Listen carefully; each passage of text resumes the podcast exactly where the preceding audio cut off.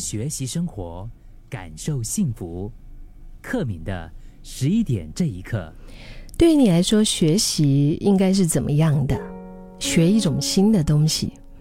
就是坐在桌子面前，然后开始读书，然后就这样子学啊学啊学啊，还是怎么样？我想学习对我来说，哈，就是很多我们眼前的这个世界，呃，或者说我们身边的一些微小的，哪怕是一花一草，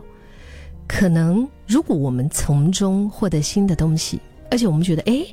这个有趣，这个有意思，然后我们感觉到满足，这肯定就是最适合你的学习的一个方式，对吗？因为像我啊，我这个人是一个我觉得不大能够真的定下心来坐在书桌面前，然后好好的翻开一本书，去所谓的学习那种状态。但是，嗯，靠听觉吧，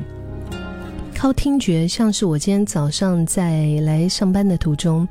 我在听一个 podcast 的时候呢。主持人他就用到了一个词，嗯，这个词其实是我平常一般上我不会用过用到的，他其实是在讲呃音乐，嗯，然后呢他就用到了涉猎，他说这位歌手他涉猎的音乐很广啊，涉涉及的涉猎就是打猎猎人的猎，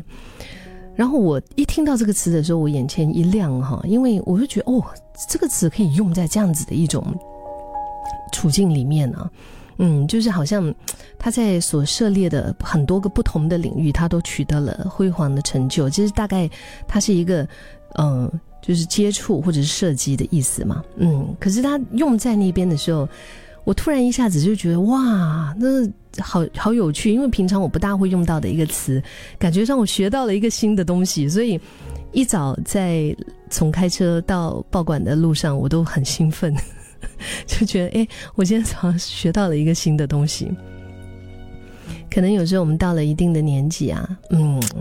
就是认为学一个新的东西很困难，对吗？甚至是不相信自己有足够的学习能力。嗯，但是其实人类的大脑啊，天生就被设计成为喜欢新的刺激，所以你只是需要去理解、去挖掘，然后善用这份能力就好了。好像当我们讲到学习，可能大部分的朋友第一时间想到的就是啊，要去读书，要去上课，要去，呃，面对那些硬邦邦的专业知识。但其实你所拥有的知识，它也会决定你的生活品味。就比方说，如果你这个人对乐器非常的了解，嗯，然后呢，我想你懂得那些细节就。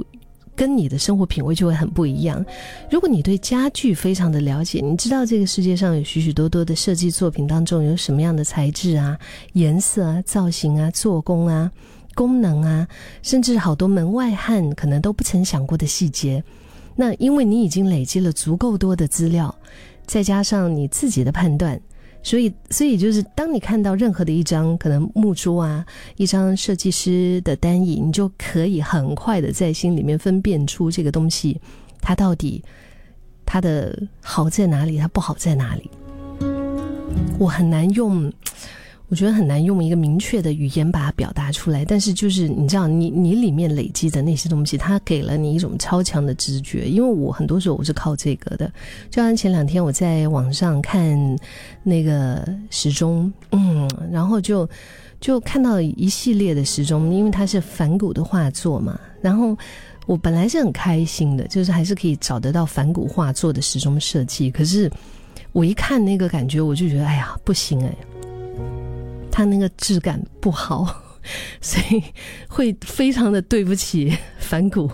本尊啊，嗯，所以我就没有买。我觉得大概就是这种感觉。我们在日常生活当中，我们去挑选出比不懂的人所能够想到的再好一点的一些产品，然后我们透过一系列的组合，找出自己最喜欢的状态。我们可以用心思来。组装出属于你自己、你要的、你喜欢的，完全就是你独享的衣食住行样貌。这其实就是品味的展现，不是吗？而且你学到的东西，它不会只是停留在一个单一的领域啊。所有的这些记忆，都会在你没有意识的时候，就是透过你的神经系统互相的碰撞，成为更多的火花。比如说像我刚刚提到的，你对家具的熟悉，它可能甚至会延伸到对整个房屋的装潢啊设计的理解，然后再回到自己身上，产生出独特的一个穿搭造型的概念。所以学习这个也并不是什么。一定要是一件很严肃认真的事情，对吗？就单纯看你想看的，听你想听的，无论是哎呀 whatever 书本啊、影片啊、网络文章啊、线上课程啊，听别人说，甚至是拿起你的手机 Google 一下也可以，就不需要硬撑着逼自己把你觉得那种死板的材料给磕完，不喜欢就换呐。这世界上有这么多有趣的事啊，对不对？你一定找得到你感兴趣的。当然，我想透过深度的阅读、上课或者是刻意的练习，能够获得一些解决问题的专业能力很好。但是，更多的时候，对于任何一个普通人来说，单纯的在学习中获得乐趣，那是一件更棒的事。而且，你会发现，你的大脑用来吸收新知的那个区域啊。它被你练得更厉害了，你就会学得更快。你越能够触触类旁通，你就能够累积更多的一些成就感。嗯，最近的你有没有学到了一些什么有趣的事？你也可以跟我分享哦，八八五五幺零零三，或者如果你听的是 Podcast 的话呢，也可以在我们 Podcast 下面留言。